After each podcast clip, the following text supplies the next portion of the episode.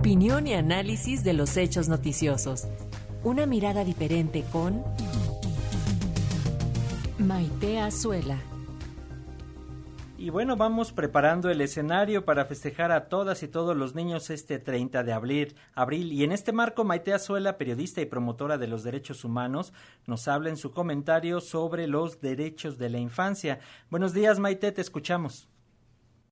Muy buenos días, Alexia, Paco. Me da mucho gusto saludarles como todos los martes. Y el día de hoy, pues, además de que estamos justamente en el mes en el que celebramos a las infancias, pues considero que es importante que platiquemos sobre cómo se protegen sus derechos desde las instituciones del Estado y sobre todo recordar algunas de las instituciones que nos hemos creado, que hemos impulsado desde la ciudadanía, con resistencias en los diferentes gobiernos y en diferentes sexenios, pero finalmente con el apoyo muchas veces de todas las fuerzas políticas. Y uno de ellos justamente es el Sistema Nacional de Protección Integral de Niñas, Niños y Adolescentes, que por sus cifras se reconoce como CIPINA. Hay una organización de la sociedad civil, a la que además respeto mucho y de la que hemos platicado en este espacio, que es la Red por los Derechos de la Infancia en México, la REDIM, y obviamente pues han externado una preocupación profunda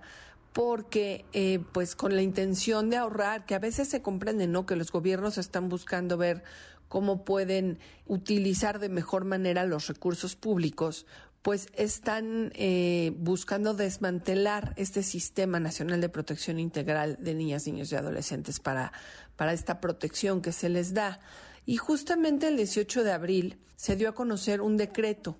Este decreto lo que anuncia es que, bueno, pues el gobierno desarticularía lo que el CIPINA eh, lleva a cabo para trasladar sus funciones y que las absorba el Sistema Nacional para el Desarrollo Integral de la Familia, que conocemos todos como el DIF, ¿no? Nos suena mucho más familiar, a veces pocos tienen la, la familiaridad con el CIPINA, pero sí con el DIF, entonces se integraría al DIF. Esto podría sonar a una buena idea porque todos entendemos que el Sistema Nacional para el Desarrollo Integral de la Infancia pues es un sistema amplio que incluso se replica en varias entidades de la República. Sin embargo, también significa correr varios riesgos y además implica reformar la Ley General de Derechos de Niñas, Niños y Adolescentes y también reformar la Ley General de Prestación de Servicios para la Atención del Cuidado y Desarrollo Integral Infantil. En este sentido, la organización Redim esta red de organizaciones que protegen los derechos de la infancia desde la sociedad civil, hacen un llamado y me sumo a él en esta cápsula que me hacen favor de pues de difundir en nuestra casa Radio Educación de que pues reflexionemos sobre cómo el hecho de llevar una institución como la CIPINA a un área que se dedica más bien a la asistencia de niñas y niños más que a la protección de sus derechos y que no tiene además facultades para ser coordinada por el Estado mexicano, desdibuja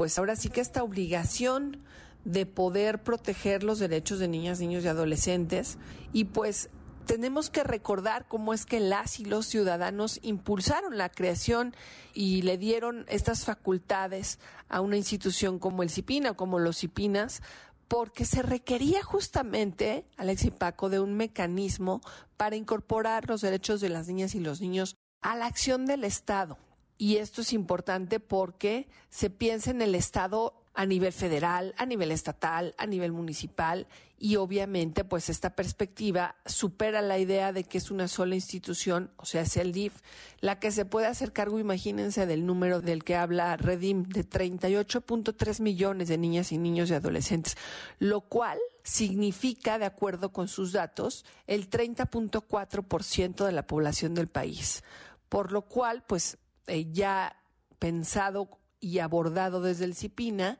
se les reconoce como sujetos obligados de pleno derecho y creo que ese pues fue muy significativo avance no solo para crear la institución, sino para tener un marco legal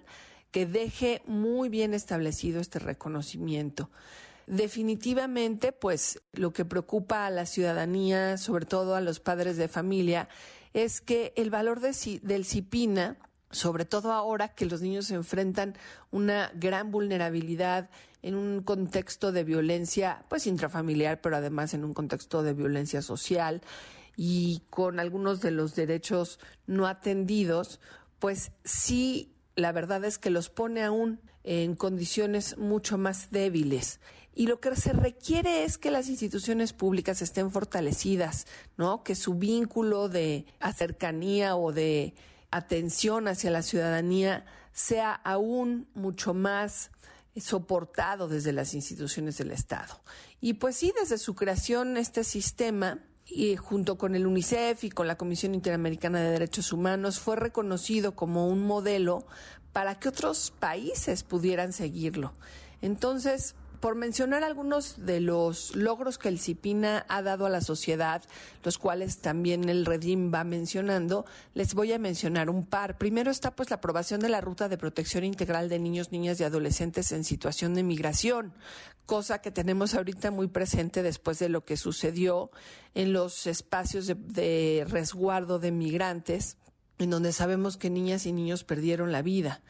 Otra de las, eh, pues de los logros destacados del CIPINA es que coordinan e implementan el Plan Nacional de la Alianza Global para poner fin a la violencia contra niños, niñas y adolescentes. Y esta coordinación implica generar diálogos y estar haciendo trabajo articulado entre 26 dependencias de la Administración Pública Federal. Pues bueno, creo que esta reflexión nos deja pensando y ojalá deje pensando también a nuestras autoridades, a los legisladores, para poder defender el CIPINA, para no cortarle las alas, sino por lo contrario, darle fuerza, darle recursos, darle atención y poner como prioridad a nuestras niñas, niños y adolescentes. Les mando un gran abrazo, Alexa y Paco, y espero escucharnos el próximo martes.